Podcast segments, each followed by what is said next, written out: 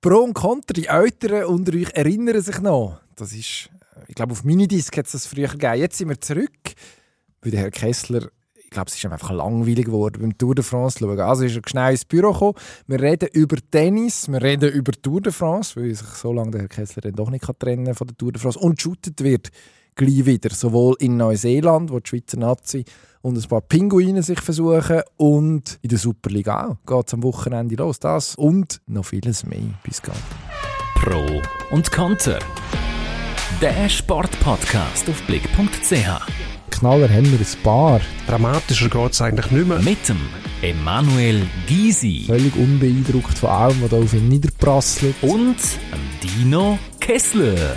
Ist ja hilfreich, wenn man einen hat, der noch ein bisschen etwas erklären kann. Pro und Konter. Herr Kessler, Ja, grüezi. Grüezi. Grüezi. schauen Sie was, normalerweise sagen wir, look what the cat dragged in, aber du hockst im Moment mit Katzen sowieso schon Ja. aufeinander oben, wo man sagen, nein, Katzen eher Nein, auf nein. dir oben. Du tust Häuser- und Katzenseiten im Moment. Genau so. Sehr Der Kollege ist in der Ferien und ich schaue auf das Haus. Zwei Wochen. Mache ich eigentlich fast jedes Jahr so. Finde ich, noch, ich habe also eh so viele Ferien, ich brauche ein bisschen Abwechslung.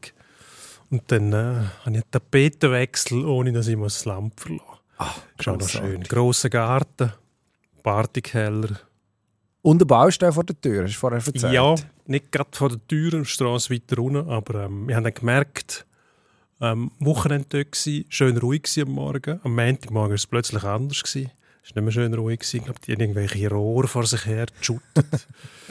ähm, ich habe dann gemerkt, länger als bis um 7 Uhr kann man nicht schlafen, aber es ist schon eh angenehm, wenn man am Morgen etwas machen kann bei den Temperaturen. Wobei, ähm, also schön, dass es schön warm ist. Sagen wir es so, den Rest kann man wieder beeinflussen, dann kann man groß etwas dagegen machen. Ähm, stört mich auch nicht groß. Aber ähm, gut, man macht sich Gedanken, warum dass es dann plötzlich zu tropischen Temperaturen kommt. Aber ich glaube, das ist nicht der richtige Zeitpunkt und der Ort, um das zu diskutieren. Ähm, man muss einfach schauen, dass man ja, ich weiß auch nicht. Was heisst das? Man soll möglichst nicht am Nachmittag joggen oder so. Ja, also wobei ich muss sagen, das hat man ja auch in der Hand. Also ich finde, das kann man, also möglichst nicht am Nachmittag joggen, das ja. würde ich, würde ich fast meinen, das, das hat jeder Einzelne unter Kontrolle und kann das dann entscheiden. Ich finde, man, Ähm, es gibt Leute, die würden sagen, man soll gar nicht joggen. So weit würde ich jetzt nicht gehen. denen höre ich auch. Ich finde, man kann zum Beispiel, du wohnst jetzt ja unweit von mir, sozusagen, äh, vorübergehend. Mhm. Man kann zum Beispiel an der Limmat unten sehr schön joggen. Das geht wunderbar. Hat man wahrscheinlich sogar ein bisschen Schatten, je nachdem, auf welchem Abschnitt das man sich gerade befindet. Gut, dort, was auch von meinem Daheim-Haus in Oerlikon nicht, nicht sehr weit ist, Käferberg. Ah ja, natürlich. Da kann man nicht Jetzt, nur joggen, sondern da kann man auch, was ich viel empfehlenswert finde, im Wald einfach spazieren. Äh, Vita-Parkour hat es, glaube ich, auch, oder? Oder, Hat's, ja. oder der Trail von einer grossen Schweizer Krankenkasse, verschiedenfarbig. Wobei, die sind, so, die sind recht kurz. Also ich habe die auch schon ausprobiert.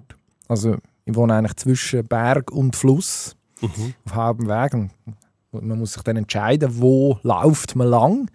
Und der Fluss ist besser, weil der ist einfach, der hört ja gefühlt nicht auf. Mindestens mit meinen läuferischen Fähigkeiten. Du kannst endlos und dann einfach Gut, irgendwo... Irgendwann kommt Kantonsgrenze. Ja, das, ja, den Aargau versuche ich amix zum gehen, beziehungsweise vorher wieder zu kehren, vorher über die Brücke und dann das ist zurück. vernünftig. Ja, nein, also, also Entschuldigung, als jemand, der im Kanton Solothurn hart an der Grenze zum Aargau aufgewachsen ist, keine unnötigen Risiken eingehen, selbstverständlich nicht. Mhm. Und, und oben auf dem Berg, der Käferberg, das vielleicht als Hinweis an die grosse Schweizer Krankenkasse, es fehlt noch ein längerer Trail. Also man muss sich dann immer so aus mehreren Trails, die so mit so Farbcodes äh, not- notiert sind, Mhm. äh, irgendetwas zusammensuchen. Das ist ein bisschen umständlich. Ja, gut, wenn das- man dann noch farbenblind ist wie ich, ist es sowieso blöd. Aha. Ja. Aber jetzt Moment also die Trails, die habe ich früher, in meinem früheren Leben auch schon abgelaufen. Mhm. Ich glaube sogar mal abgesprungen. Einzeln. Der längste ist glaube ich schon acht Kilometer oder Ja, aber das ist ja wenig. Wenig. Ja, also zweistellig machen Also wir schon. Monatsration joggen. Na komm jetzt, sicher nicht. Also- Gut, ich bin so langsam. Mittlerweile bin ich geheilt von dem Irrsinn. Jetzt kann ich höchstens noch spazieren. ja, komm jetzt. Ja gut, also das ist auch nichts einzuwenden, aber Wenn möglich auf dem Golfplatz, was der Spaziergang mit dem, mit dem Spiel ver Mhm. verbunden werden kann, finde ich viel spannender, einfach irgendwo hinspringen. Unberührte Natur auf dem Golfplatz. Nichts Schönes als das. Na gut, das muss auch nicht immer sein. Aber wobei, wenn du am Fluss unten gehst, gehst joggen, dann hat es wahrscheinlich auch, dort laufst du dann auf Beton nicht mehr an. Also, Nein, nein, hat viel Kies. also mindestens so Zwip King. Hat's, ah, dort hat es Kies. ja, ja, du kannst eigentlich richtig. vieles, vieles auf Kies laufen. Was, was für Gelenk gut ist. Leider laufst du auch zum Teil auf Hunde. Was Mhm. unangenehm ist, sowohl für die Hunde, Oder du laufst wo davon vor den Hunden. ja, das ist auch schon vorgekommen. Im Normalfall aber ist der Hund, also der gemeine Hund, ist, ich, we ich weiß nicht, wie ich es soll sagen, aber er wirkt manchmal nicht immer sehr intelligent. Also er steht dann, also wenn du auf den Hund zujoggst in einem gleichmäßigen Tempo und es ist für beide Beteiligten klar, es liegt jetzt da keine Bedrohungslage vor, also wir sollten eigentlich aneinander vorbeikommen. Und dann ist der gemeine Hund etwa die mal in der Lage, in der Mitte vom Weg zu bleiben stehen und dann so zu versuchen, in die eine Richtung und dann in die andere Richtung, also völlig verwirrt, so auszuweichen, dass man am Schluss garantiert in den hohen Köter reinläuft ähm, und dann hofft, dass er nicht beißt. Aber sie sind ja meistens gutmütig, das muss man ja lassen. Ähm, Mhm. aber, da gibt's, äh, es gibt so, ja, es hat so ein Ärgerpotenzial. Hund auf der Joggingstrecke, muss man wirklich sagen. Schlimmer sind nur noch ähm, junge Familien mit diesen überbreiten Thule-Kinderwegen zum Schieben, wo mindestens zwei Drittel vom Spazierweg, was natürlich auch ist, ist mir klar, das ist keine Joggingstrecke, wir sind nicht auf der Finnenbahn, blockieren und dann meistens läuft irgendwie noch die Schwiegermutter oder so nebendran, wo selbstverständlich überhaupt kein Verständnis dafür hat, weil sie wahrscheinlich aus, gerade aus dem Aargau auf Besuch ist, dass da noch andere Leute versuchen vorbeizukommen. Also ja, es, es kann herausfordernd werden, gerade bei schönem Wetter. Also man merkt, der Herr Gysi ein bisschen herausgefordert durch die Eigenheit von der Stadt, Ja. die urbanen Ja, ich Probleme, komme ja Hunde, vom Land. Familie Thule Kinderwegen. auf der Joggingstrecke, Thule Kinderwege. Schlimmer sind nur noch Lastenfahrräder als Thule Kinderweg. Gut, das ist aber alles grosse Mode im urbanen Bereich. Mhm. Ja, ja. Sieht man, also die Lastenfahrräder, die sind quasi Mast. Aber das ist der SUV. Ohne geht es nicht, weil das hat man einfach heutzutage. Das ist der SUV vom, vom ökologisch denkenden Hipster, oder? ist ja also- lustig, dass die Hipster ja dann bei den richtigen SUVs mehrere Einwände haben, wieso dass man das nicht machen sollte, nämlich die SUVs fahren. Dann, aber beim Velo spielt es keine Rolle, obwohl der Platzverhältnis sich dadurch nicht ändert. Also vor allem in der Stadt ist ja mittlerweile auf der Straße ähm, ja, Platzknappheit. Konkurrenz für die Fußgänger sind nicht nur die Velo, sondern ähm, neuerdings auch noch so mörderische, mörderische ähm, Harley-ähnliche, Das ist, das, das ist das Beste überhaupt. Das ähm, was sind das? Das sind, das sind, das, das sind Töpfe oder Roller. nicht. Also, die man Helm nicht, wo die herkommen. Sie sind bedrohlich, weil im Rückspiegel hast du das Gefühl, da kommt jetzt ein riesiges Gefährt mit einem Wahnsinnigen drauf ohne Helm.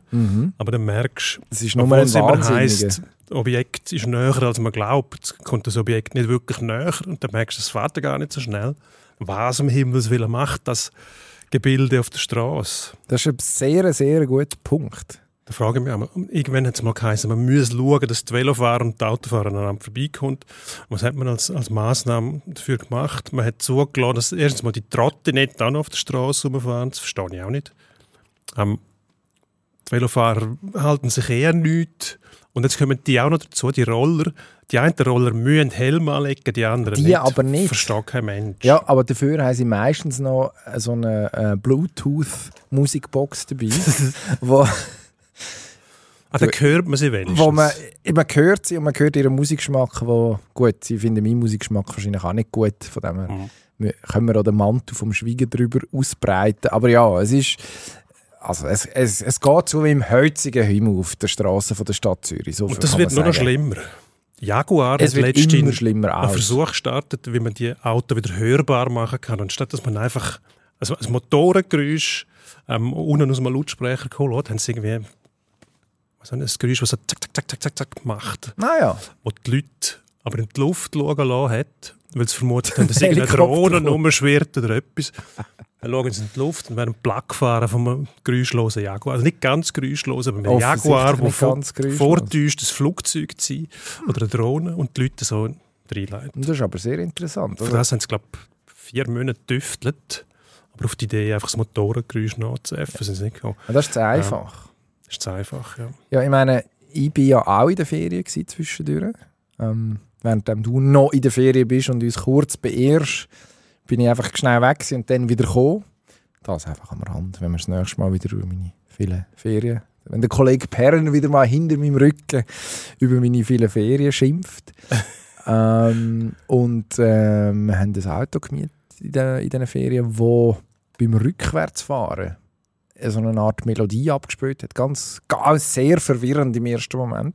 Eigentlich noch schön. Was für eine Melodie denn? Das kann ich dir jetzt nicht sagen. Es So ist wie irgendwie so Peter ein Xylophon, Xylophon, so eine Art Jingle irgendwie. Also es war ein, ein Hybrid, gewesen, Mhm. ähm, wo lustigerweise aber von der Autovermietung nur auftankt, aber nicht aufgeladen worden ist. Also es hat dann einfach, ist einfach leer gewesen und das ist dann auch geblieben für den Rest von der Ferien. Ähm, der Benzintank war einfacher zu füllen. Gewesen. Und beim Rückwärtsfahren macht er das Geräusch, was wahrscheinlich sinnvoll ist, weil er dort wahrscheinlich im Normalfall dann den Elektroantrieb braucht, für, für die paar Meter zurücksetzen. Also da gibt es mittlerweile verrücktes Zeug. Mhm. Man merkt, dass wir schon länger nicht geschwätzt haben. Es ist Redebedarf da. Nicht Absolut. über den Sport. Aber in meinen Ferien, vielleicht zum jetzt schnell die Brücke schlagen zum Sport, Willst du eine Überleitung machen? habe ich sehr viel Sport geschaut. Super. Das Angebot zu dem Zeitpunkt ist großartig und wenn man sich vielleicht darauf festlegt, dass man am Morgen geht, sich ein bisschen bewegen, sei das Golfen, Laufen, Schwimmen, was man auch will, dann hat man die Möglichkeit am Nachmittag oder hat man die Möglichkeit gehabt, ähm, Tennis und Tour de France zu schauen.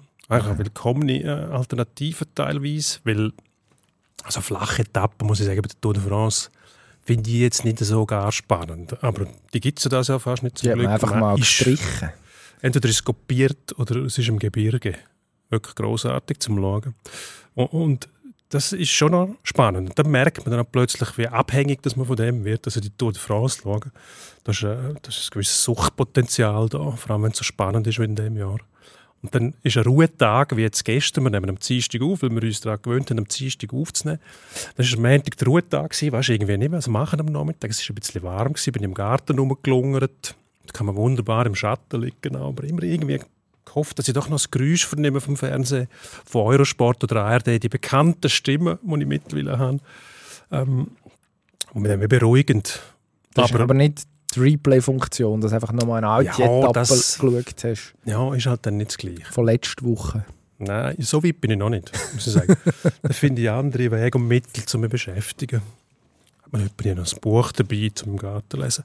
Ist auch sehr angenehm. Aber, jetzt haben wir über es ist- Sport reden. gell? Wenn wir über Sport reden, was vorbei ist, das war die Alternative, gewesen, Wimbledon, ähm, ein Tennis-Turnier, wo ähm, einen Haufen geboten hat, muss ich sagen.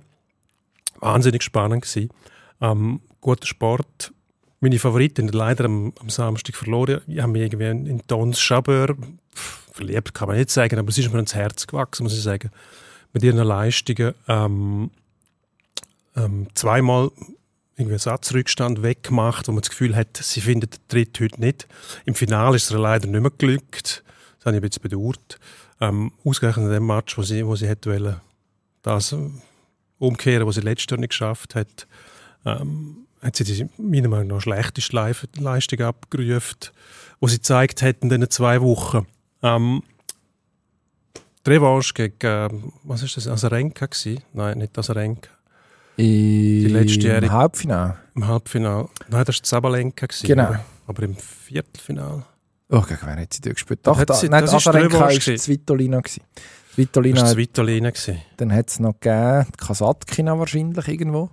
Aber jetzt Ah, es ist googeln doch, wir das sie hat doch die letztjährige Gewinnerin geschlagen im Viertelfinale. Ons Schaber hat geschlagen Frau Kvitova und Frau Rybakina ist es. Rybakina war es, die hat sie Genau. geschlagen. Und dann Zabalenka im Halbfinale. Sabalenka im Halbfinale, wo sie grossartiges Tennis gespielt hat. Und ähm, im Finale ist es nicht gelungen. Hat mir irgendwie ein bisschen leid getan. Aber ähm, begeistert hat sie mich gleich. Ja, also ich es ist, sagen. Ihre Auftritte, ähm, ihre Kommunikation mit dem Publikum. Es und spielt einfach die Schläge, die die ein plötzlich gezeigt sehr ein hat. dynamisches Tennis, Ja. das muss man schon sagen. Also ich habe es vorhin angeschnitten, unter anderem das Spiel von der Elina Svitolina gegen äh, Viktoria Azarenka gesehen, wo dann auch noch Wellen geschlagen hat wegen dem, was nach dem Match passiert ist, mit dem nicht durchgeführten Handschlag und äh, dem buhenden Publikum und einer Geste von der Frau Azarenka im Anschluss. Ähm, und also, was vorher passiert ist, ist auch sehr sehenswert gewesen. Dort haben wir, das ist ein Spiel, das auch über die volle Distanz, über drei Sätze gegangen ist, Match-Tiebreak und eine Dynamik-Ding hat. Also wenn man dann irgendwann wieder einmal schnödet, ja, Frauentennis, das, äh, das ist, ja, langweilig ist sowieso nicht, aber da, Nein, das ist nicht athletisch, es ist nicht, es ist nicht dynamisch. Ja, das wäre dann vielleicht der Moment, wo man verweist auf unter anderem das Spiel oder eben auf ein Schabürspiel. Ähm, es gibt mittlerweile, also finde ich, ist es, und da hilft der Rasen von Wimbledon sicher auch, logischerweise, aber du musst ja dann zuerst Ja. mal können spielen auf dieser Unterlage. Also ich habe gefunden, das Frauenturnier hat, obwohl unsere Schweizerinnen leider sich relativ zügig verabschiedet haben, hat extrem viel gute Match gebracht, sehenswerte Match. Und ähm, ja, die Siegerin, das ist jetzt gemein, weil eigentlich ist es eine schöne Geschichte, umgesetzt. Frau Wondrusova, die das Turnier, das Turnier gewonnen hat. Aber ist jetzt nicht jemand, wo mir mit wahnsinniger Ausstrahlung aufgefallen ist. Ist dann eigentlich eine, also ein bisschen antiklimaktische Siegerin gewesen, wenn man eben auf der anderen Seite Ons Jabeur von dir erwähnt, wäre die erste Afrikanerin, die Mhm. ein Grand Slam Turnier wird gewinnen, hat vor einem Jahr verloren, hat Grand Slam Finals bis jetzt immer verloren. Es wäre jetzt eigentlich angerichtet gewesen, auf dem Moment zum zum äh, zum den, Den ersten Schritt zu machen, ja. zu machen, genau. Vielleicht eine Nervensache. Vielleicht braucht sie ein paar, bis sie es kann durchziehen kann, weil sie irgendwann mal vielleicht den Glauben daran verliert und durch das die innere Lockerheit gewinnt, um es dann gleich noch zu Hast du machen. die Netflix-Dokumentation? Nein, habe ich nicht gesehen. Aber was ich gesehen habe, ist die 16-jährige Russin die Andreeva, wo, ähm, wo ich ganz spannend gefunden habe. Die Auftreten ist das Gefühl gehabt, am Anfang, als ich sie gesehen habe, ist recht cool und dann habe ich gemerkt, was dort passiert, wenn etwas nicht so läuft, wie sie es gerne hätte. Schläger rumwerfen so. Ich muss sagen, das stört mich nicht. Es hat mich auch, da kommen wir vielleicht später auf Djokovic nicht gestört. Nach dem, ist es nach dem vierten Game, gewesen, nach dem fünften Game. Im Nach dem Break im fünften fünften Satz, ja genau. wo er äh, den Netzpfosten malträtiert hat. Ich finde, das, da ist man mit Djokovic dann auch viel zu kritisch. Also das haben andere auch gemacht früher. Gut gewesen. Der andere Eva aber mit 16 ähm, wahnsinnig reife Leistungen gezeigt schon. Aber dann auch gemerkt, dass plötzlich, ähm, das kann man plötzlich anders sein. Madison Keys, Ja, genau, die Amerikanerin in drei dann gesagt verloren. hat, Gott Mädchen, also so einfach geht es dann gleich nicht. Und dann hat sie wirklich keine Antwort mehr gefunden, aber es ist spannend, um so eine zu beobachten. Aber was du vorher gesagt hast, grundsätzlich die Unterhaltung. Also es gibt, es gibt Sportarten, wo ich, wo ich äh, Männer bevorzuge, weil es einfach dynamischer ist. Bei anderen Sachen ist es mir gleich. Muss ich ehrlich sagen, wo ich nicht auf die Dynamik unbedingt nur schaue, sondern einfach nur auf die Unterhaltung. Und da sehe ich bei, bei Frauen und äh, Männertennis keinen großen Unterschied, muss ich ehrlich sagen. Da kann ich auch beim, beim äh, im, im Männerplateau irgendwie Tableau besser gesagt, Plateau, Plato. Ähm, äh, ein Match verwünschen, wo ich sagen muss, jetzt mag ich nicht mehr schauen, da läuft mir einfach zu wenig. Ja. Also das hat mit dem Geschlecht weniger etwas zu tun, als dann auch mit der Paarung zum Beispiel oder mit der Form oder was es dann auch ist. Ähm, die Unterhaltung stimmt sicher ähm, überall, wo ich jetzt geschaut habe, muss ich sagen. Also das ist vielleicht hängt auch mit dem Wimbledon zusammen. Es ist natürlich ein spezieller Ort. Ah ja, das ist immer es groß. Der Rasen hat, Das ist immer groß. das gibt einfach ein anderes Bild ab, auch wenn du das Stadion siehst, oder? Auch wenn wir, wenn wir dem Heinz Günther besprochen vor ein paar Wochen noch, wenn dann der Rasen nicht mehr grün ist, sondern mehr oder weniger aussieht wie so ein, ja, einfach noch ein Sandplatz oder, ja, ja, also nicht, nicht das dann doch nicht ganz. Aber, aber man normalen, sieht, dass er, dass er benutzt worden ist auf jeden Fall. Genau. Ja, genau. Also was... Nein, das fängt ja dann schon an. Also ich schaue Wimbledon grundsätzlich nur bei der BBC, wenn es irgendwie sich lässt, einrichten Das kommt ja dann auch noch dazu. Es ist so Absolut. das Gesamterlebnis. Gut, wenn, ähm, wenn du sagst, dass John McEnroe noch Auskunft gibt, das macht er ja. Was Also macht Regel dort? Im Gegensatz ist ein Angebot, das kannst du nicht abschlagen, oder? Also BBC Eigentlich Tennis mit dem. John McEnroe. Eigentlich nicht. Ah, übrigens, guter Tipp äh, für, jetzt gibt es keinen Ruhetag mehr zwar an der Tour de France, aber nach dem, am Samstag zu Abend das Schweizer Fernsehen äh, Borg McEnroe zeigt. Äh, der Spielfilm. Spielfilm. Ähm, und nachher, was mich dann im Prinzip dazu geführt hat, so, dass ich McEnroe YouTube Rabbit Hole abzutauchen.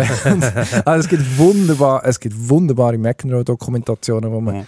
gratis und franco auf YouTube kann schauen. Also einfach, falls jetzt, ich meine, nächste, nächste Woche ist fertig Tour de France, nicht aber fertig deine Ferien. Also vielleicht Mhm. gibt es den einen oder anderen Tag, wo eine Stunde findest oder zwei zum äh, hat BBC jetzt zum Beispiel gemacht zu seinem 60. Geburtstag, der ist, das ist jetzt, glaube ich, drei, vier Jahre her, sie's, wo er in New York besucht wird. Herrlich. Ah, die habe ich also gesehen, die, wo dann seine Brüder an zu Wort kommen, ähm, sein, sein Werdegang, seine Dutzende Töchter, hat man das Gefühl. Also das hört nicht mehr auf.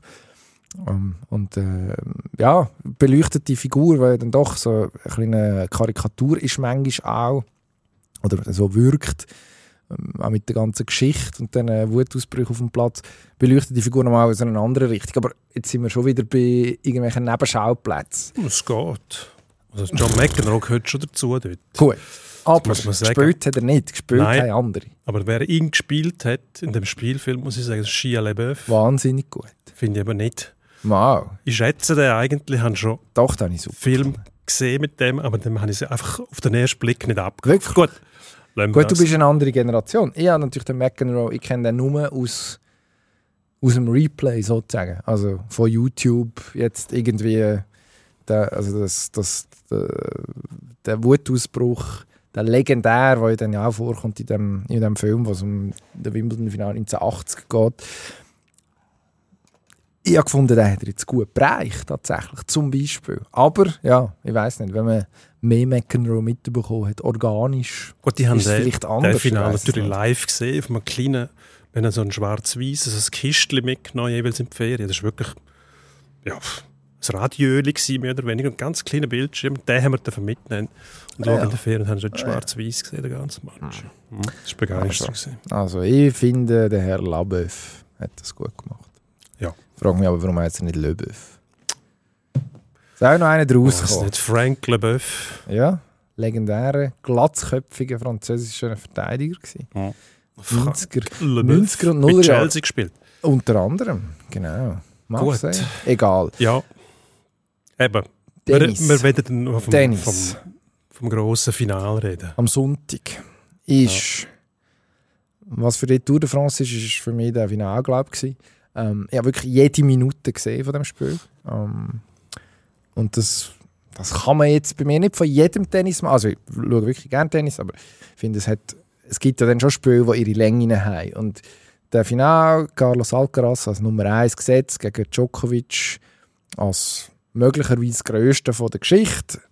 Sowieso immer, immer äh, eine Hausnummer 10 Jahre auf dem Center Court in Wimbledon umgeschlagen gewesen.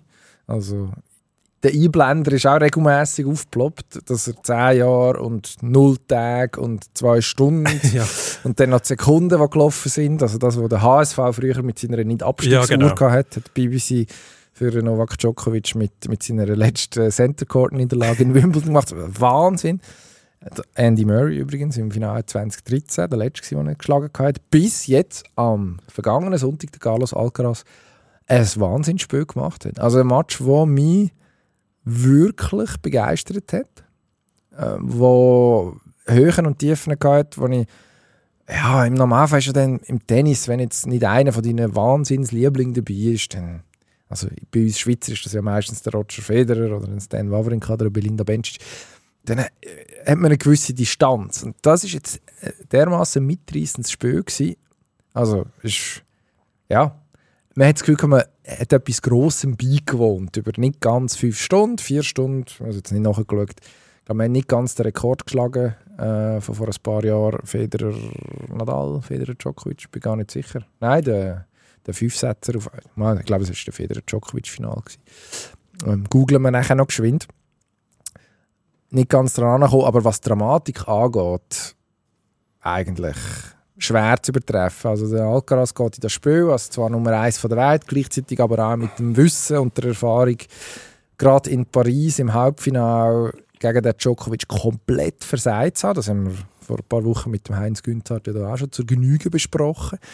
Hat dort seine, seine Verkrampfung eben nicht nur mental, sondern dann irgendwann tatsächlich auch körperlich ähm, erlebt und völlig zugemacht. Und jetzt ist er auf dem Platz, hat sich zuerst einmal überfahren und hat man gedacht, oh je, oh je, das kommt nicht gut. Es ist 0-5 gestanden aus Sicht von Alcaraz, nachher der erste Satz 1-6 verloren.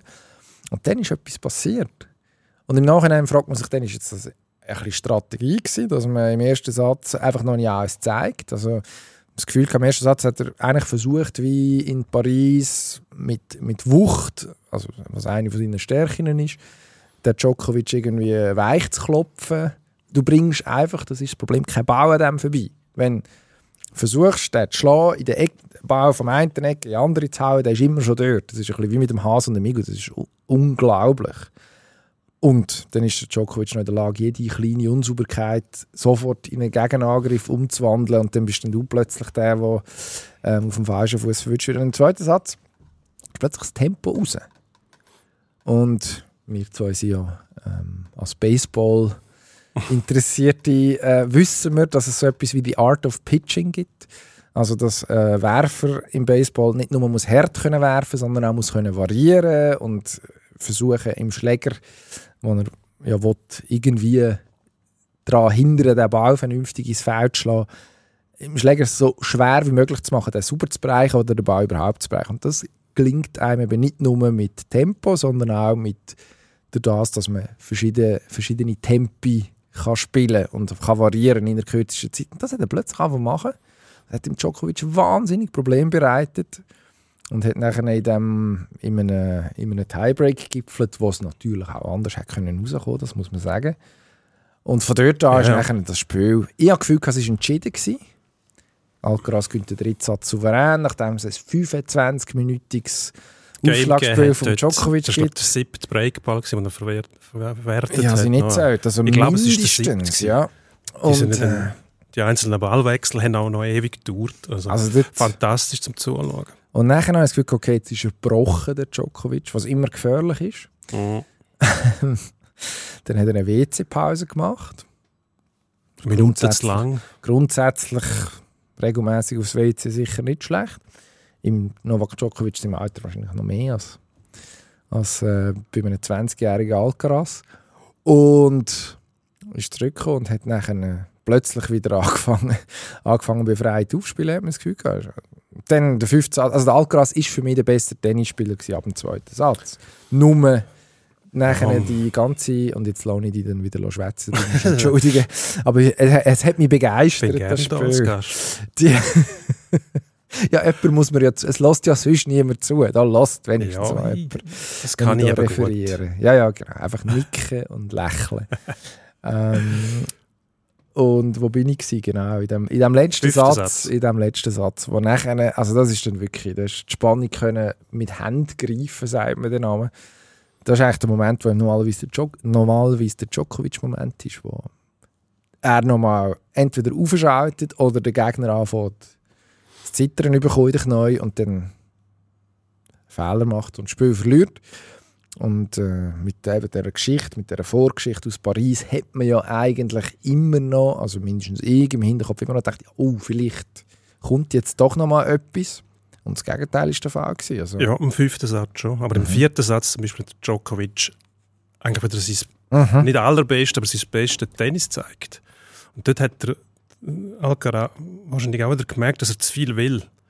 Weil, ich meine, das Spiel gegen den Hubert Hurkacz zum Beispiel, der hat serviert 140 Meilen pro Stunde. Das sind, ich weiß nicht, wie viel. Die härtesten Aufschläge, glaube ich, 143 war einer, 200 und irgendetwas. Ja, genau. Die härtesten Aufschläge. Und Djokovic, du kommst nicht an dem vorbei, wenn du mit Gewalt versuchst. ist, Im Verteidigen ist der absolute Weltklasse. Also der, der schaut, der sieht da, wo die Aufschläge hinkommen, steht schon dort, blockiert sie zurück. Und das ist zum Teil Ballwechsel gehabt. Du hast gewusst, wenn der Ball im Feld vom Hurkacz landet, ist der Punkt weg. Weil der einfach spielerisch nicht an dem vorbeigekommen ist.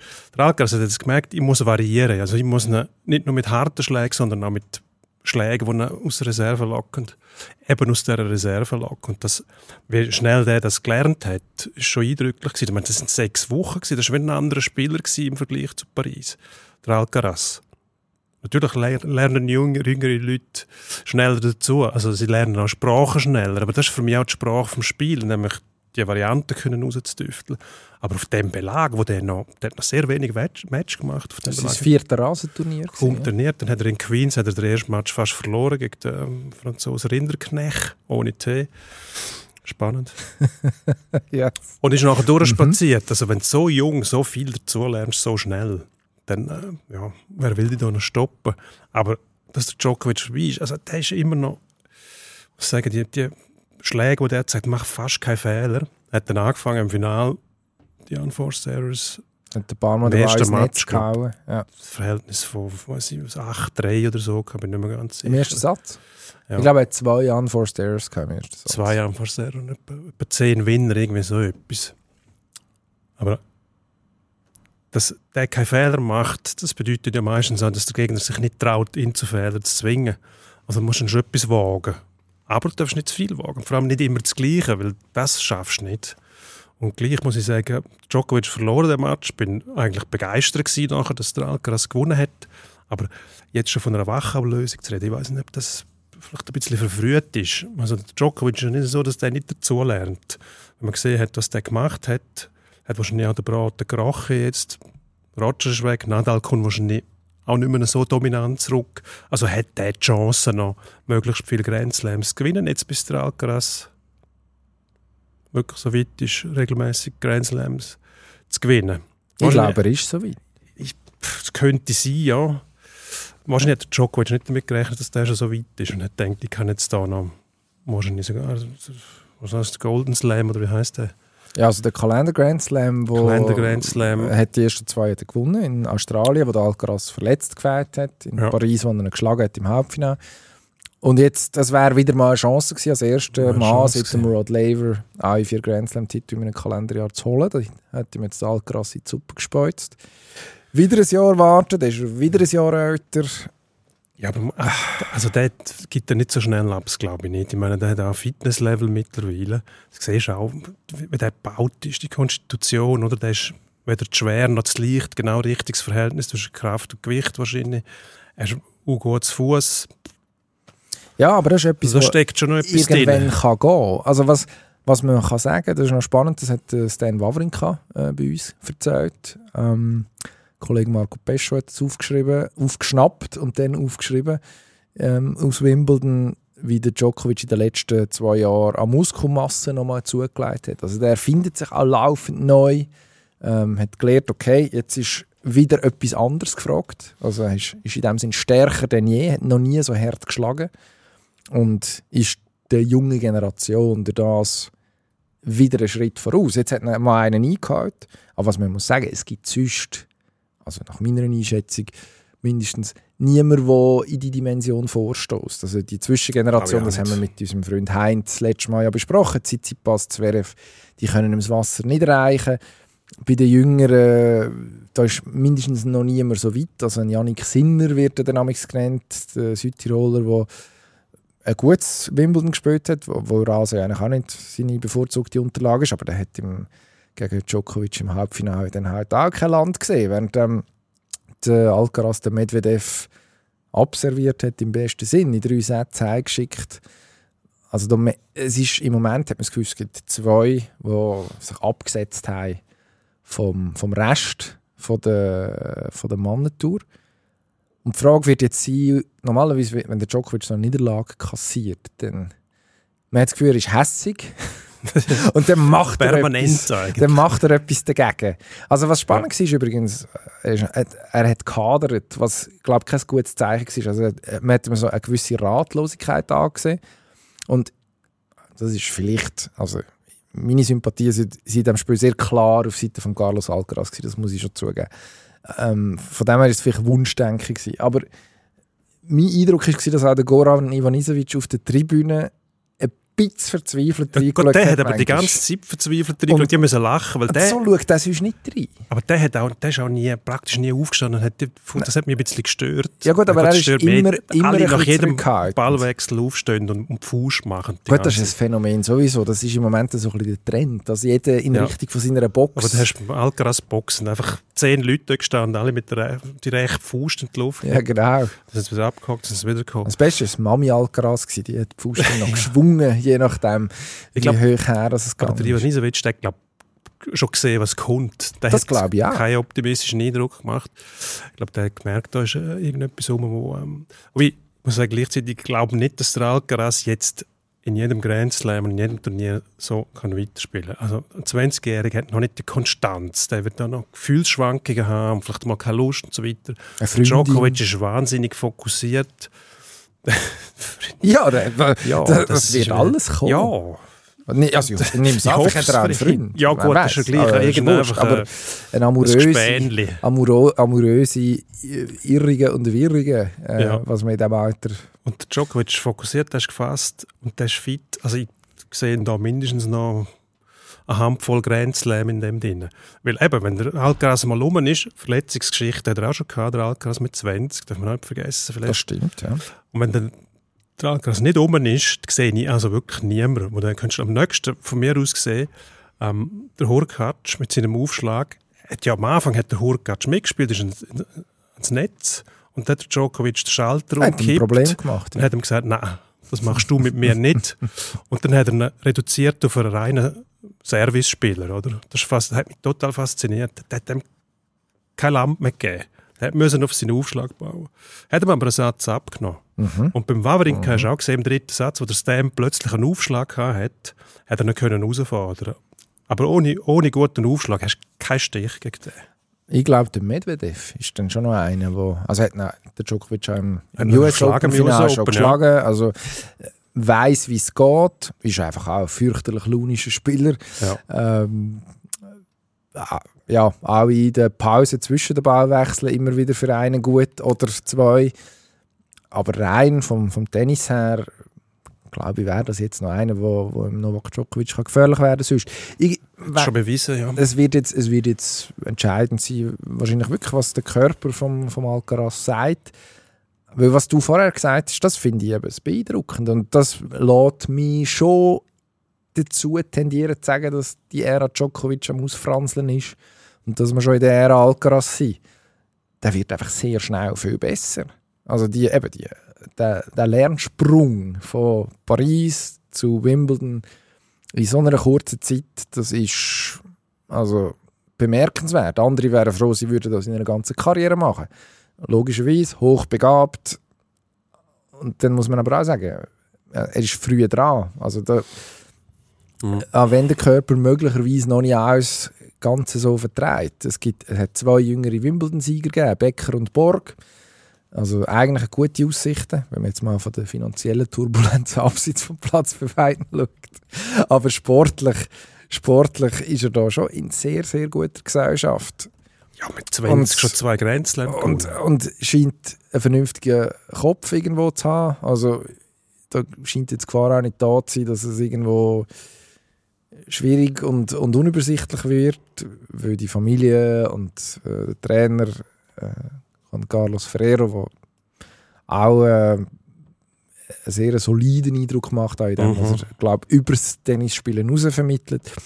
Ja, scheint in guten Händen zu sein. Also von dem her eigentlich noch lässig, dass wir auch wieder so einen aufregenden Spieler dürfen an der Spitze haben. Dass es nicht jemand ist, der einfach etwas sehr gut kann und jetzt droht zu dominieren, sondern hat jetzt bewiesen, dass eigentlich, der kann wahrscheinlich mit jedem jedes Spiel spielen. Das ist sehr beeindruckend. Gleichzeitig muss man auch sagen, wir brauchen Djokovic immer noch zum auch einen Gegenpol haben gegen den Alcaraz. Wenn dann tatsächlich Ah ja, der die Wachablösung schon, schon gekommen ist, droht dann vielleicht zu eben die Dominanz von der anderen Seite. Also, äh, wenn der plötzlich merkt, hey, ich kann eigentlich alles machen auf jedem, auf jedem Unter, auf jeder Unterlage, wer soll denn den noch stoppen nachher?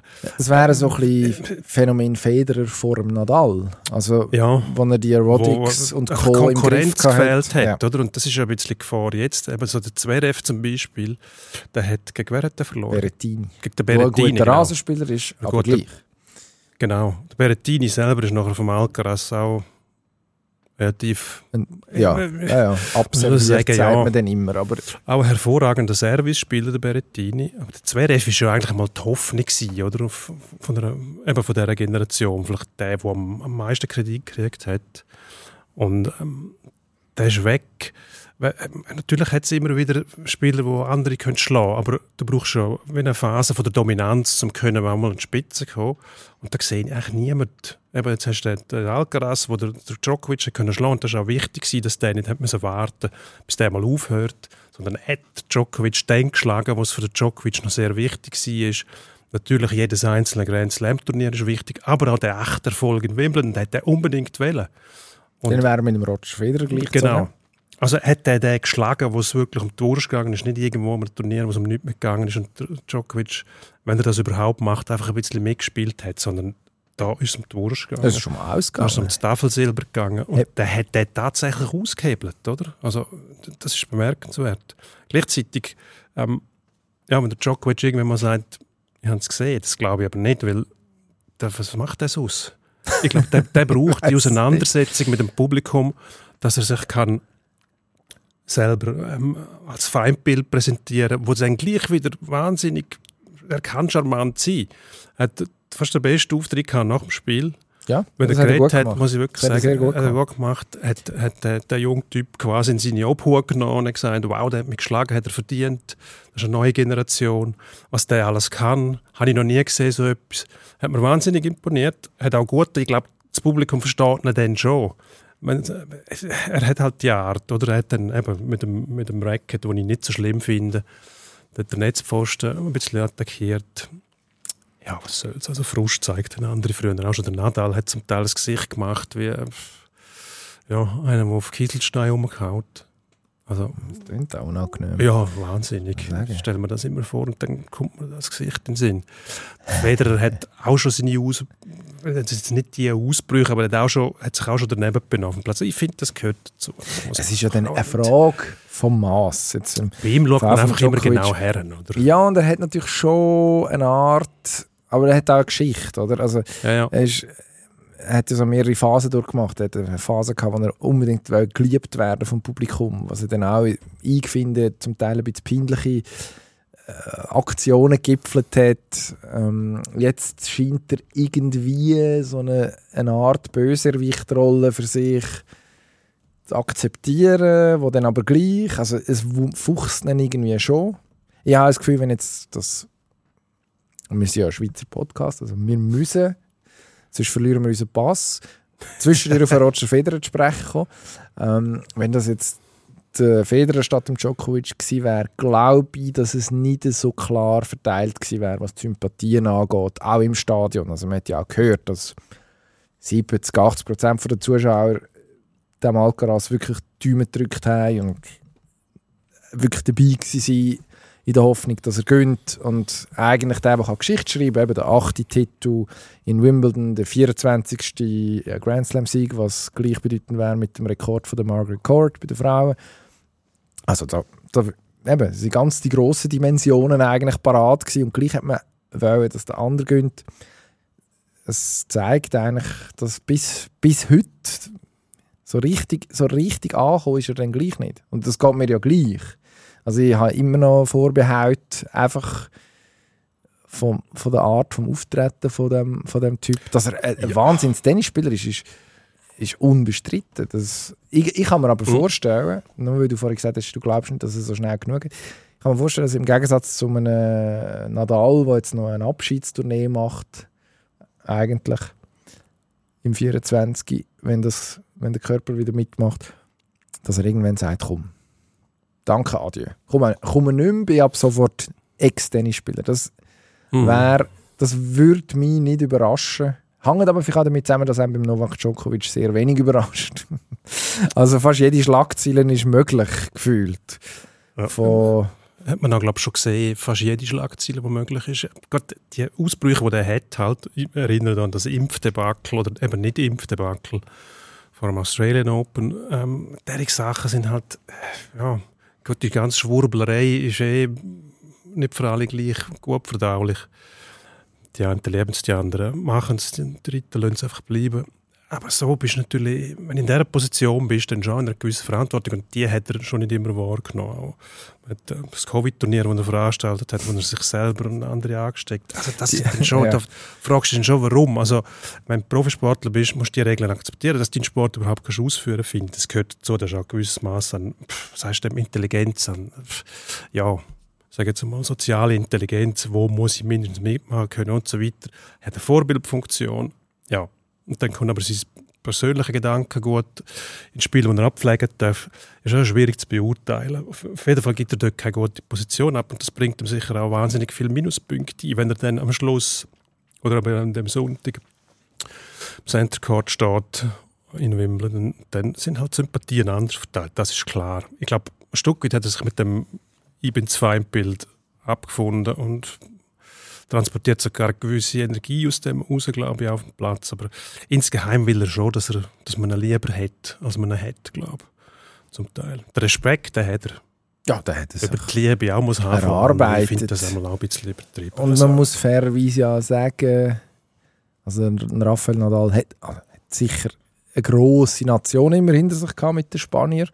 Klar, hat aber, ich glaube, der, der Status auch vielleicht ist das auch die Schweizer Optik, aber in meinem Eindruck, der Status erst ja, in der zweiten Hälfte von seiner Karriere gehabt und ist dann Nadal und Federer sind dann die zwei die zwei Geliebten gewesen. und dann ist noch der Partycrash Djokovic gekommen und der hat es wie nie geschafft, sich den Status in den Herzen sozusagen zu erarbeiten.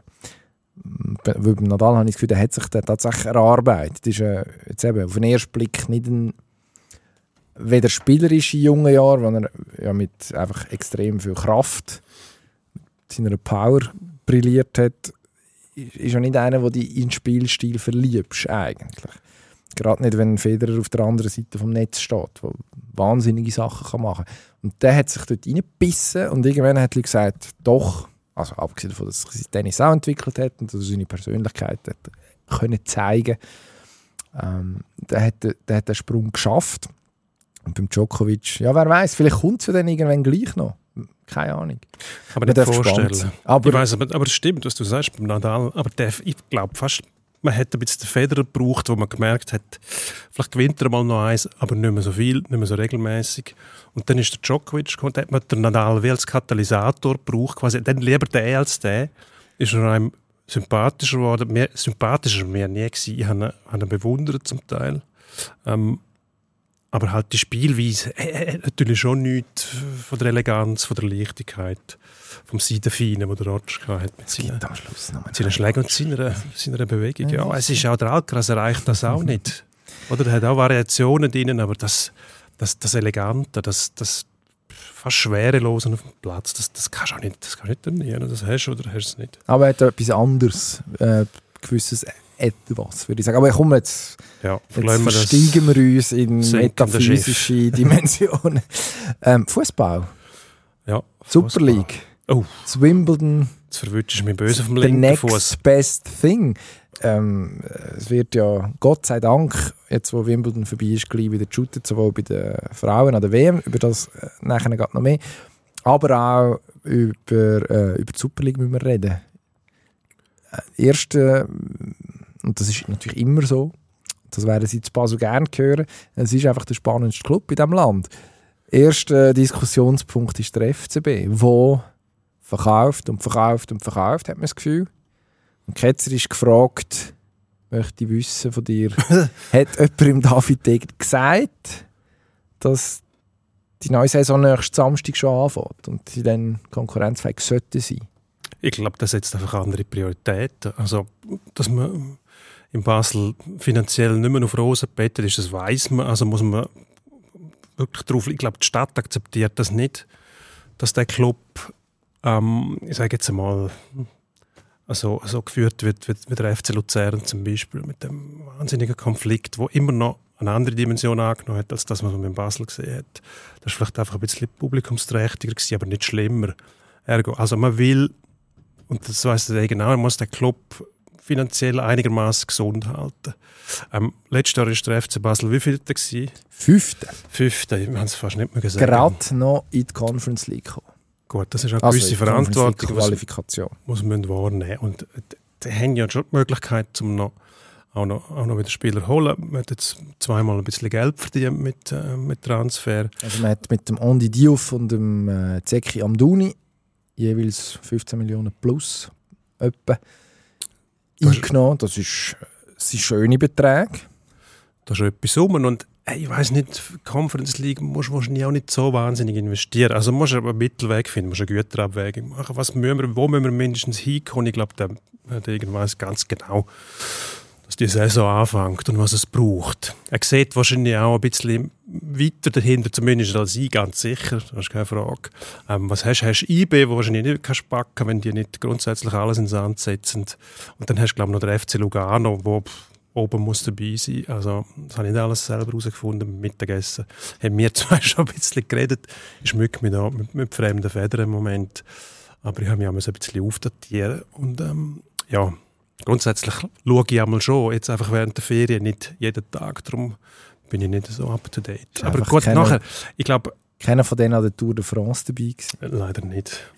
Ähm, wird sich der, der irgend ausrechnen, dass er mindestens Dritter sein kann und vielleicht mit, wenn es dann gut läuft, vielleicht sogar Lugano kriegt. Für IB langt es nicht, dann müsstest du über längere Zeit und massiver können investieren. Da kannst du nicht einfach zwei Spieler holen und dann packst du die. Ausser du verwünschst eine Saison wie vor wann ist es, zwei Jahren der FC Zürich, wo einfach plötzlich irgendwann alles zusammen läuft. Aber ich kann mir schwer vorstellen, dass irgendjemand IB kann über, über eine längere Phase unter Druck halten. IBE müsste logischerweise auch schwächeln, was sie in dieser Meistersaison vom FC Zürich gemacht haben. Es gibt Stimmen, die sagen, letzte Saison, ja gut, IBE ist natürlich besser gewesen als alle anderen, aber jetzt auch nicht so überragend, oft nicht unbedingt begeistert. Hat aber die Muskeln schon spielen Also man hat jetzt einen Darian Malesch gehabt aus Basel, wo der FCB die Kaufoption sich nicht hat leisten Man hat dann gesagt, man verhandeln nachverhandeln mit, äh, mit Inter, wo Malesch noch unter Vertrag gestanden ist, worauf IBE dann ja, dazwischen gerätscht ist, kann man sagen. Und das Portemonnaie aufgemacht hat und der Malesch gehalten hat. Was natürlich schon irgendwo ja, ein Zeichen ist, würde ich sagen, oder? dafür, was im Moment Realität ist im Schweizer Fußball. Ich bin einfach nicht sicher, ob auf mittlere Sicht das zu Basel vermittelbar ist, dass man nicht kann ganz vorne mithaben kann. Ich meine, die Ära Burgener hat, das kann man sagen, wirklich viel kaputt gemacht. Die hat dafür gesorgt, dass sich, dass sich, dass man auch bereit ist, dem David Degen sehr viel Kredit zu geben. Ich habe das Gefühl, der hat er in der letzten Saison schon recht strapaziert zwischenzeitlich, auch mit dem Hin und Her, Trainerwechsel, Heiko Vogel. Ähm, dann hat man aber die Europakampagne gehabt, die gut war, wo man darf anmerken, dass man das eine oder andere Mal ein bisschen Glück gehabt hat in dieser Conference League, aber am Schluss ist man in einem europäischen Halbfinale gestanden, was sicher jetzt auch dazu beitragen hat, dass die Preise, für die, die für die Spieler aufgerufen werden, relativ hoch sind. Also es steht ja dann auch noch ein Abgang von Dan Ndoy im Raum, wo offenbar die Fantasien von der Fachwelt extrem beflügelt. Ich frage mich dort manchmal, ja, er hat Was? ganz, viel, hat ganz viel so Tools, also er ist schnell, er kann irgendwie dribbeln, trifft dann aber oft nicht so richtig gute Entscheidungen. Oder ist so einer von diesen Spielern, wo man das Gefühl hat, in den ersten fünf Minuten von einem Match weiß man schon etwa, wo es hergeht, nachher für die nächsten 85 oder wie, auch immer, wie lange auch immer dass er dann auf dem Platz steht. Das kann wahnsinnig gut sein, aber auch eher schwierig. Ich meine, so, so ein Spieler, wenn man den dann auch nochmal für einen zweistelligen Millionenbetrag könnte verkaufen ja, der Kassier jubelt und der Timo Schulz, der neue Trainer von Basel, denkt sich, ähm, ja, wäre gut, wär gut, wenn wir uns irgendwie könnten aneinander gewöhnen und vielleicht die ersten drei, vier Matches erfolgreich gestalten, dass wir nicht gerade wieder ins Trudeln kommen, weil meine, da wird auch nicht völlig blauäugig an die Sache angegangen sein. Und wenn man sich überlegt, man hat jetzt in der Abwehr ähm, mit dem Andi Pellmach eigentlich den besten Verteidiger verloren, Innenverteidiger, dann hat man den, den Kasim Adams verloren, den zweiten Innenverteidiger, stattdessen mit dem Finn van Bremen, der zwar einen grossartigen Namen trägt, aber aus der zweiten holländischen Liga gekommen ist, dann irgendwo ein bisschen Unbekannte hat, hochtalentiert. Dann hat man in der Offensiven auch Spieler aus der zweiten Reihe in dem Sinn, äh, aus der zweiten Liga und irgendwo auch so ein bisschen aus dem europäischen der europäischen zweiten Reihe, möglicherweise wieder drauf. Also man muss ihm Degen vielleicht jetzt auch mal den Kredit geben, dass man sagt, Ja, äh, machst du etwas richtig. Aber es sind natürlich schon grosse Fragezeichen. Ja gut, aber du musst ja etwas wagen dadurch. Also Das nützt dir nicht. Die könnten jetzt sagen, wir haben zweimal 15 Millionen eing- eingenommen, jetzt holen wir einen für 30 Millionen. ja gut, das wäre eine Variante. Nein, ich sage jetzt, das, ist- das klingt völlig naiv, oder? Aber das so kannst du nicht kalkulieren. Das, die, die könnten das dann zahlen, aber das, keiner, der 30 Millionen wert ist vom Transfermarkt, geht zum FC Basel. Wahrscheinlich nicht. Gut, die, die auf Saudi-Arabien gehen, die Ja, gut. muss man dann einfach noch mit dem Gehalt überzeugen. Dann kommen die auch auf Basel. Gut, dann kann man den Henderson holen von Liverpool. Schmerzfrei dort. das Angebot Benzema wäre gut gewesen, wenn man den gekriegt hätte. Ja, dann müsste sich der Bradley Fink wahrscheinlich warm anziehen im Sturm vom FC Basel. Das wäre cool, wenn er so einer mal einfach zum FC Basel gehen würde, weil er sagen würde, ich will zum FC Basel. Das wäre interessant. Ich will, Ich- ich will nicht 400'000 Pfund verdienen in der Woche, sondern Ja, gibt immer noch... 40'000 Franken lang. Ja, mindestens wahrscheinlich. Dann würde man wahrscheinlich, würde man wahrscheinlich herbekommen. Sie haben jetzt nicht gerade den Benzema, aber mit dem äh, Jean-Kevin Augustin haben sie einen Spieler zu Basel, wo ich sehr gespannt bin, was mit dem passiert die Saison. Der ist ja im letzten Sommer schon gekommen, eine lange äh, Geschichte, eine Verletzungsgeschichte hinter sich gehabt. Ähm, hat in der Bundesliga schon mal gut getroffen, nachher ein Fehltransfer gewesen, äh, auf Leeds. Eigentlich auch gescheitert Golden und also in der ersten Saisonhälfte habe ich das ein paar Mal gesehen, hat nachher auch nochmal Verletzungsbeschwerden gehabt, ein paar Mal gesehen und dachte, «Hm, was ist echt das? Und jetzt hinten raus, wir müssen sagen, das könnte, also ich könnte mir vorstellen, dass das ein sehr prägender Spieler wird von dieser Saison, wo man jetzt gar nicht gross von ihm redet. Das ist einer, der ganz in der Spitze kann spielen kann, der aber auch hinter einer Spitze kann spielen Mittlerweile Mitte 20 auch schon eine gewisse Reife mitbringt, was man ja dieser Basler Mannschaft immer so ein bisschen äh, ja, abgesprochen hat. Nicht ganz zu Unrecht. Die sind entweder alle sehr alt. Entschuldigung, Fabian Frey und Tauland Chaka und Michael Lang und Marvin Hitz. Oder dann eben sehr jung und unerfahren. Ähm, und wenn jetzt da so ein Mittelbau kommt, äh, der heranwächst, nochmal mindestens für eine Saison, wer weiß, vielleicht geht da etwas. Und vielleicht kommt ja noch einer. Der wäre aber sehr jung, der Ardon Yashari, Dino. Äh, ja. Aus Luzern hört Da- man, da ver- man sei nicht ganz glücklich, Das ist, äh, wie das auch- läuft. Das kann ich mir vorstellen, ja. dass man nicht ganz glücklich ist, wenn man den Spieler.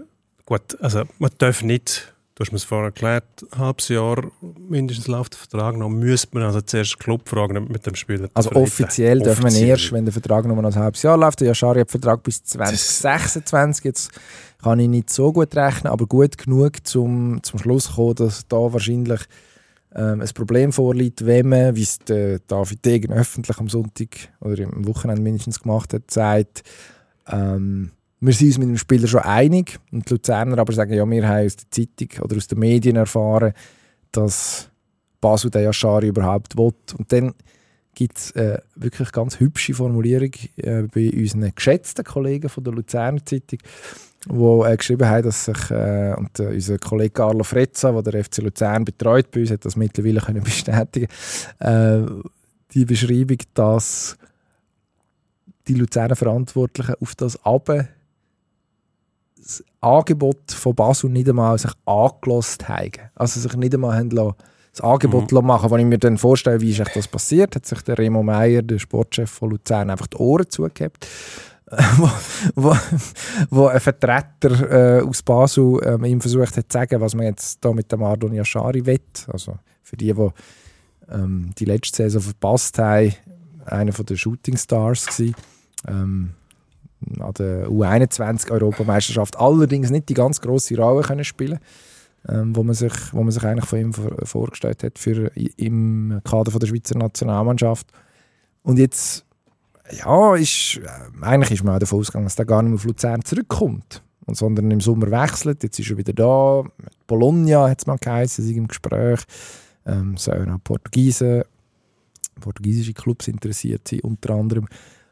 Und jetzt taucht plötzlich der FCB auf und Luzern sagt, ja, erstens, wir sind eingeschnappt und zweitens, wir verkaufen eigentlich sowieso nicht innerhalb von der Schweiz. Und wenn wir es doch machen, dann sicher für mehr als die, was sind es, 5 Millionen, es reden von geboten 5 haben. Millionen. Gut, die wissen natürlich, die anderen haben jetzt gerade 30 Millionen reingelöst. Da wollen wir einen schönen Anteil davon. Also mindestens zweistellig muss es sein. Vorher hören wir nicht zu. Hm. Das muss sich dann irgendwie sehr gut überlegen, über den Zaster dort wieder loswerden will, für den Spieler. Und an dem, gut, aus finanziellen Überlegungen, vielleicht weiß er nicht, wie sich der entwickelt. Also, ob der in der Lage ist, bei einem längerfristigen Vertrag nachher eine hohe Ablöse zu bringen, wenn er äh, vielleicht in die Premier League kommt oder irgend so etwas, sage jetzt theoretisch. Das müsstest du so können durchkalkulieren, sonst sparst du das. Ja, was kannst du machen, ist so ein Modell Cabral, aber das ist dann einfach nicht ganz so lukrativ. Also nicht ganz so eine hohe Ablöse, aber eine Weiterverkaufsbeteiligung, die sich gewaschen hat für, einen- für einen alten Club, wo man am Schluss ja, zwar eine grosse Summe wird überwiesen, aber ein guter Teil geht nachher an vorherige Besitzer. Wäre auch eine Variante. Die Frage ist natürlich, was passiert, wenn es heisst, man sei sich mit dem Yashari einig. Dann muss ja der sagen, ja doch, Basel könnte ich mir vorstellen. Birgt ja vielleicht auch noch Sprengkraft. Mhm. Das auf jeden Fall, ja. Der Garderobe, der Captain, der eigentlich lieber jemand anders würde shooten. Die Frage ist, wie attraktiv ist der FC Basel im Moment? Für so einen. Also die ganz grosse Ruhe herrscht dort auch nicht. Gut, das kennt er schon von sa- Luzern. Eben, da kann er sagen, da kann ich auch da bleiben, weil da sprühen die Funken genauso wie dort. Ähm, die Leute kenne ich wenigstens schon, kann ich einschätzen, wer macht was. Der Wechsel, das müsste, da müsste er sich ja Perspektiven aussuchen und sagen, ja, das, die sind sportlich so viel weiter, als man meint. Letzte Saison, sie können IB herausfordern. Also, Letzte Saison war Luzern viert, gewesen, Basel fünft. hast du schon gesehen, also, der FC Basel ist nach wie vor wahrscheinlich die- bekannteste Fußballmarke in der Schweiz. Aber das kratzt natürlich schon am Lack, was jetzt dort passiert ist. Und das darf man nicht vergessen. Der, der, Ruf, den man hat, der ist nicht zementiert für ewig. IB war früher wahnsinnig sympathisch, weil sie nie gewonnen haben. Oder, ja, praktisch nie, oder? Oder es ist lang gegangen. Und das hat so wie einen wie eine, eine Groove gegeben. Und der ist weg. Und wenn der, die, sag jetzt mal, das positive Image nicht mehr hast, weil du es gehabt hast, weil du verloren hast, dann musst du anfangen, einen Haufen gewinnen. Dann wirst du nie mehr so beliebt sein, aber du bist eben anders beliebt. Das ist der Erfolg macht auch sexy, sagt man. Aber es ist nicht mehr, nicht mehr die, der, ich sag jetzt mal, der cool Verlierergruf, den die haben. Auch mit dem Berndeutsch zusammen hat das gepasst. Der FC Basel, das, das geht nicht. Der FC Basel kann nicht verlieren und cool sein. Und wenn Luzern vor Basel war, wie willst du das einem Spieler verklicken? Dann musst du ihm irgendetwas bieten, müsstest du ihm sagen können, hey, wir sind im Fall in diesem Jahr ganz nah an IB dran. Wenn du zu uns kommst, schlagen wir die sogar. Und für das zahlen wir so und so viel Geld. Dem vielleicht. Pff. Aber glaubt das irgendjemand? Das ist die, das ist die grosse Frage. Vielleicht ist ja der David Degen da und der Heiko Vogel als Sportchef, der ja jetzt wieder eine Reihe äh, weiter hinten getreten ist. Das ist sicher Im ein sportlichen Vorteil für Bereich. alle. Das sagst jetzt du. Dann nehmen wir an der Seitenlinie sicher Luft. für die Also, das ist für im Land. das Image vom FCB auch besser. Übrigens Ja. ähm, glaube ich, dass für das Image vom FCB mindestens im Rest vom Land, ich glaube, zu Basel ist das im Moment kein Problem, der neue Trainer tatsächlich ein Segen ist, jetzt mal unabhängig vom Heiko von Timo Schulz. Ich hoffe für ihn, dass er erfolgreich ist. Aber ähm, jemand, der jetzt in diesen paar Wochen, wo er da ist, schon ein sehr äh, ja, äh, es klingt so blöd, sympathischen Eindruck gemacht hat, aber irgendwie bodenständig, vernünftig, äh, scheint äh, auch verstanden zu haben, dass es nicht nur Fußball gibt im Leben, auch wenn Fußball selbstverständlich wichtig ist. Ähm, Also strahlt, strahlt etwas, ich finde etwas Wohltuendes aus. Weißt du, nicht etwas, was wir letztes Jahr ein paar Mal gesagt haben, das fehlt dem FC Basel ein bisschen. Einer, der an der Seitenlinie mal die Ruhe behaltet. Weil man doch auch das Ja, Gefühl hat, dass sich die, die hilft. Aufregung und die Hysterie von der Seitenlinie direkt auf den Platz übertragen hat und umgekehrt. Dann sich gegenseitig aufgeschaukelt, was da alles passiert ist. Ich glaube, da verzichtet man Sehr gern drauf. Es ist spannend, weil der Schulz ist ja ein, äh, also die Wahl vom Heiko Vogel, wo offensichtlich dort auch jemand gesucht hat, der anders funktioniert an der Seitenlinie als er. Also von dem her bin ich gespannt, wie das, wie das im, im Liga-Alltag dann aussieht. Auch vom Schulz weiss man aus der zweiten Bundesliga, ist lang bei St. Pauli. Dort, von dort her habe ich auch schon ein Auge auf ihn geworfen. Ähm, weiß man, dass er zum Beispiel in der Lage ist, sich mit Schiedsrichterentscheid nicht permanent umzuärgern und sich nachher also, also Nebenschauplätze abzuarbeiten. Es wird, es wird interessant sein, wie er funktioniert in einer, in einer Liga, die er nicht kennt und in einer Liga, wo sein Club eigentlich einer von denen ist, wo man ganz, ganz intensiv anschaut. Das, das wird sicher interessant sein. Aber das ist jetzt auch ein Kaffeesatz lesen. Zu den Tipps kommen wir nachher. Wenn wir noch über die Frauen-WM reden, die diese Woche in Neuseeland und Australien anfängt. Ja, reden wir doch. Endlich fängt ja. Ich lese schon seit gefühlt Monaten von dieser Frauen-WM, die jetzt anfängt. Gott, schau. Ah, du bist gut vorbereitet. Diskussionen über Übertragungsrecht und so weiter. Wie viel Geld es kostet. Dann hat man das Gefühl gehabt, es wird ewig ausgewalzt. Ähm, die Schweiz spielt am Freitag gegen die Philippinen, wenn es mir recht das ist. Das ist richtig. Morgen früh. Dann am ähm, 7. genau. Dann haben wir Norwegen und Gastgeberinnen von Neuseeland. Richtig. Aha. Und unter der Grings haben wir noch kein Match gewonnen. Das macht mir ein bisschen Sorgen, muss ich ganz ehrlich sagen. Ich weiß nicht, ob das egal ist, weil man vielleicht einfach auch ein bisschen viel ausprobiert oder hat man das gar nicht gemacht? Also es hat, hat man versucht, ein Team zu finden oder hat man gesagt, man lernt das auf uns zugehen? Ja, man hat gewisse Sachen schon durchgeschüttelt. Also ich finde es noch spannend. Dinka Grings wird extrem positiv gesehen, auch in den Schweizer Medien.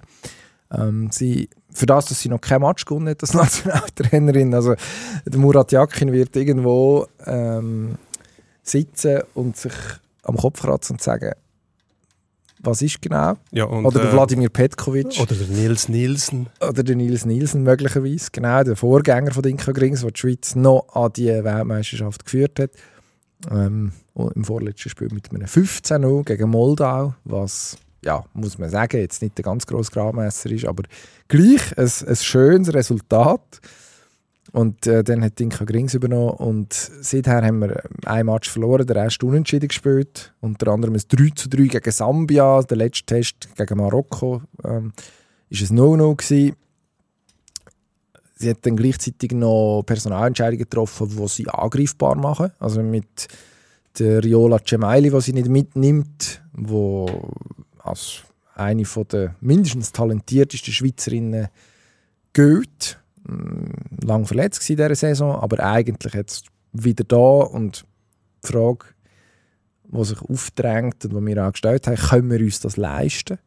Einfach eine von diesen Topspielerinnen daheim zu lassen. Klar, man weiß nicht, was in der Garderobe im Detail passiert. Vielleicht gibt es da sonst noch ein Thema, aber das wäre jetzt mindestens nicht öffentlich zur Sprache gekommen. Und wenn dann die Resultate nicht stimmen, ja, dann wird es dann wird's schnell heiß, weiß ich nicht, weil wir sind in Neuseeland und dort ist es irgendwie eine einstellige Gradtemperatur im neuseeländischen Winter. Vorher noch mit dem Christian Finkbeiner, der für uns vor Ort ist, unserem Fußballchef telefoniert, der ähm, noch auf der Suche nach den Pinguinen ist in Daniden, aber früher oder später werden ihm die über den Weg laufen. Also es ist eher frisch und ich hoffe schon, dass sich die Schweizer Nazi dort ja, nicht irgendwie gleich muss warm anziehen. Ich glaube, an diesem Philippinen-Match hängt recht viel zum Auftakt. Werden allgemein ein bisschen als Knallbonbon oder, oder auch ähm, Wundertüte bezeichnet. Kann alles passieren. Philippinen? Vielleicht sind die. Nein. Ja, die auch. Philippinen schon. Ja. Genau. Und bei den Neuseeländerinnen du einfach nicht, wie die den Heimauftritt verdauen. Vielleicht gehen die ganz locker mit dem um, beziehen dort sogar noch Energie daraus. Andere sind dann unter Druck, man weiß es nicht, aber es könnte auch ganz böse schief gehen. Also, oh, Norwegen ist, äh, ist Favorit, ist klar. Die können mit dem umgehen, die haben auch schon Auftritte gehabt bei grossen Turnieren, wo sie bewiesen haben, dass es eigentlich gleich ist, wenn sie Favoritinnen sind.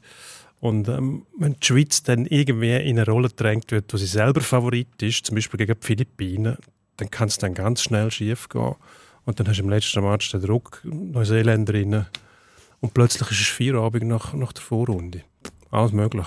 Schwarzmalerei wird mir etwa vorgeworfen. Ja. Ja, aber wenn man sich wenn man sich's, ähm, realistisch mal von den Augen durchgleiten lässt, den Film, dann kann das durchaus passieren, oder? Also eben, man geht davon aus, dass man in der Vorbereitung unentschieden und verloren, aber kein Sieg und irgendwie einfach der Eindruck nicht gut ist.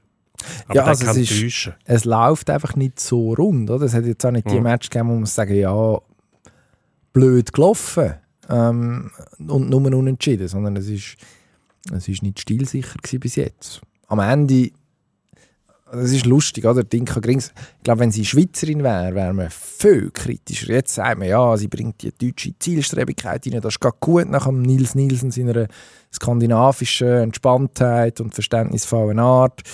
Ähm, ja, das kann man sagen, aber das sollte ja dann, also gerade wenn man so zielorientiert zu arbeiten äh, vorgibt, müssten, müssen die Ergebnisse dann irgendwann einmal auf den Tisch.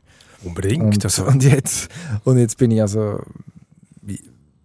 klar, eben, das Turnier ist es, was zählt. Das sind alles nur Freundschaftsspiele gewesen, nicht eins Punktspiel von all denen. Darum dürfen wir, ja, dürfen wir ein bisschen Kredit noch geben. Aber also das, wird, das wird lustig am Freitagmorgen um 7 Uhr, das glaube ich auch. Und vielleicht gibt es ein entspanntes 3 und dann ist nach dem Ramona Bachmann Doppelpack und dem entscheidenden dritten Goal von der Serena Pubel vom FCZ ist dann alles klar. Und äh, wir sind schon fast euphorisch, wenn es gegen Norwegen geht und hoffen, dort etwas rauszuholen. Und ja, wer weiß. Ja, aber wir aber- müssen auch kritisch sein. Aber also, das, ist, das, sind- wir verpflichtet dazu, kritisch zu sein, wie man es bei den, bei den Kollegen auch machen würde. Oder? Eben, du hast vorhin Petkovic angesprochen. Also so, Vorbereitung, da wären wir anders reingefahren. Und zwar überall, egal welche Farbe denn das Blatt trägt.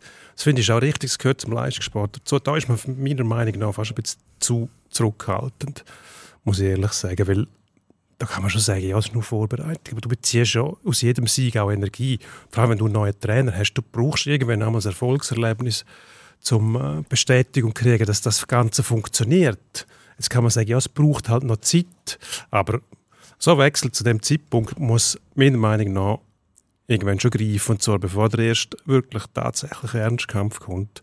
Sonst fehlt einfach die Selbstsicherheit.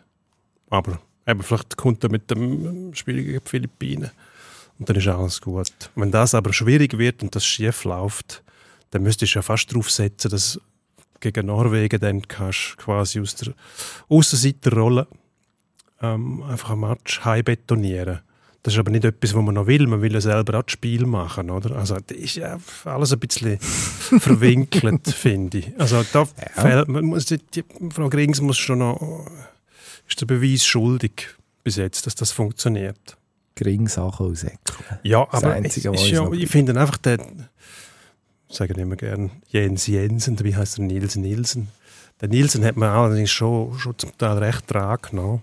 Ähm, ist mir zum Teil fast ein bisschen zu viel gewesen. Und äh, ich finde, wenn das die Linie ist, dann muss man die durchziehen. Bin gespannt. So. Bin gespannt. Wer wird Weltmeister und warum Amerika? Äh, drum. Also, Weil das einfach, ja. Wer soll es sonst machen? Engländerinnen zum Beispiel. Ja, die Engländerinnen, ich glaube, die haben es zu hoch hinter sich. Schon. Die sind überzeugt. Die, heißt sie, Sarina Wiegmann, Wigmann, Trainerin.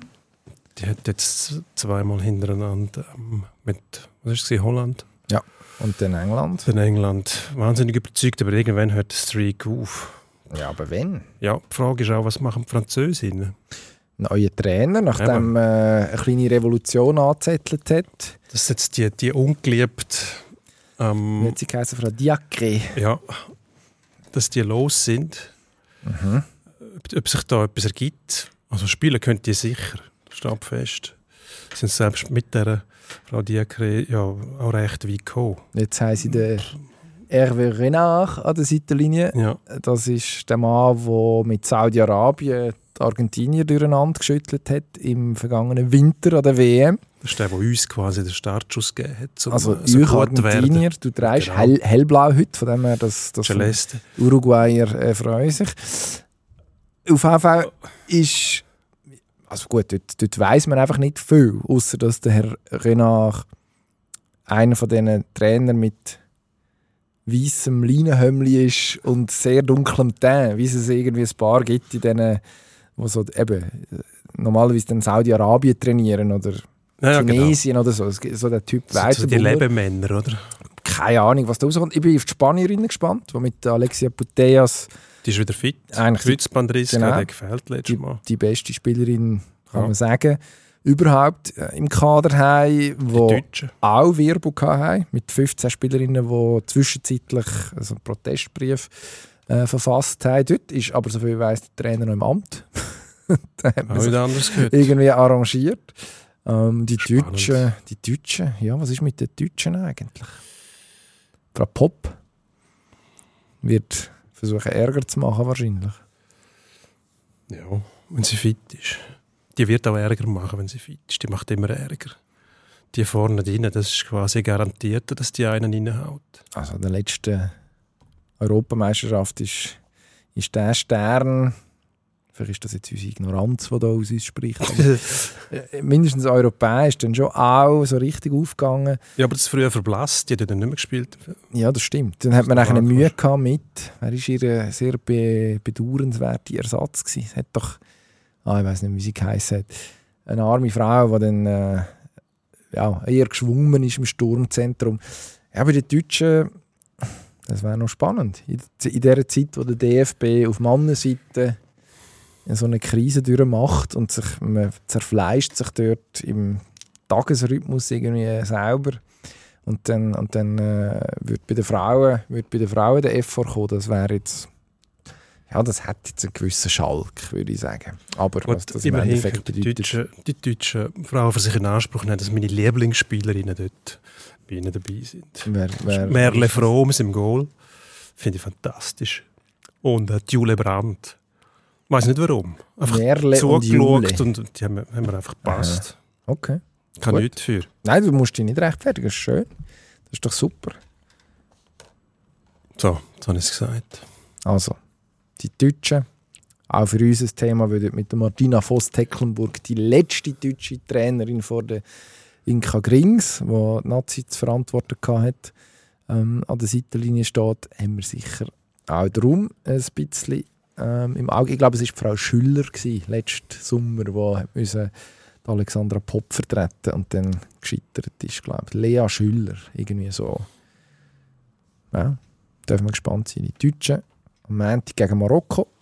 Also gegen einen harten Brocken, der uns ein 0 zu 0 abgetrotzt hat. Mal schauen, was da kommt. Also, Gehen wir in den Endspurt. Endspurt. Endspurt. Tour de France rollt in die letzte Woche. Und man muss sagen, es ist spannend wie nie. Ja, wie nie weiß ich nicht, aber es ist sehr, sehr, sehr unterhaltsam und spannend. Und äh, was sagen die Etappen, die die fahren? Ich habe das Gefühl, es ist immer im Gebirge. Mindestens kopiert. Es läuft immer etwas. Ähm, äh, die Entscheidung ist, ist noch weit weg, hat man das Gefühl. Wobei heute, wenn wir aufnehmen, Dienstag Nachmittag, wie gesagt, Zeitfahren. wird schon Zeit gefahren. Es ist jetzt zwei, am eins haben sie angefangen. Die Favoriten kommen am zwei vor fünf und am fünf. Und dort muss ich sagen, bin ich lieber der, der zuletzt fährt, weil dann Weil es kühler ist. Nein, habe ich den vor mir, den ich will einholen will. Das wäre mir lieber. Wenn ich wüsste, hi- hinten kommt einer wie ein Gestörter, dann fährst du vielleicht auch übertrieben am Anfang. Andererseits, wenn du dem hinten musst, hat der vielleicht irgendetwas vor und lockt ihn in eine Falle. Weil am Schluss kommt noch ein Anstieg, ähm, Kategorie 2. Ähm, wenn du dann dort schon blau bist, könnte es plötzlich etwas geben. Wobei ich glaube nicht, dass heute etwas entschieden wird. Morgen Mittwoch ist nochmal eine grausame Alpenetappe. Auf Guch, Guchschenwell. Gursenwell. Genau, ja, ich wollte sagen, wer hat das gesagt damals? Johanni Taminen. Unvergessen, Schweizer Okay, Nationaltrainer hat behauptet, dort müssen wir fliegen. in Gurzenwell. Weil es 1800 Meter hoch ist. Darum weiss ich, wie hoch das dort ist. 1800. Gursenwell. Das... Irgendwann muss eine Entscheidung fallen. Geschwingen. Ja. Am Weissenstein nächste Woche. Nicht ganz 1800 Meter. nicht ganz 1800 Meter. Ist ähm, Schwingfest von der Nordwestschweizer. Zu Gast sind Berner. Wer gewinnt? Studermann, eindeutig. Fabu. Fabian Studermann, neben Joel Wicki eigentlich die Figur von dem Schwingsommer bis jetzt. Und ich sehe eigentlich nicht, ich sehe nicht ein, warum er nicht sollte, triumphieren auf dem weißen Stein, sich den Bergkranz holen.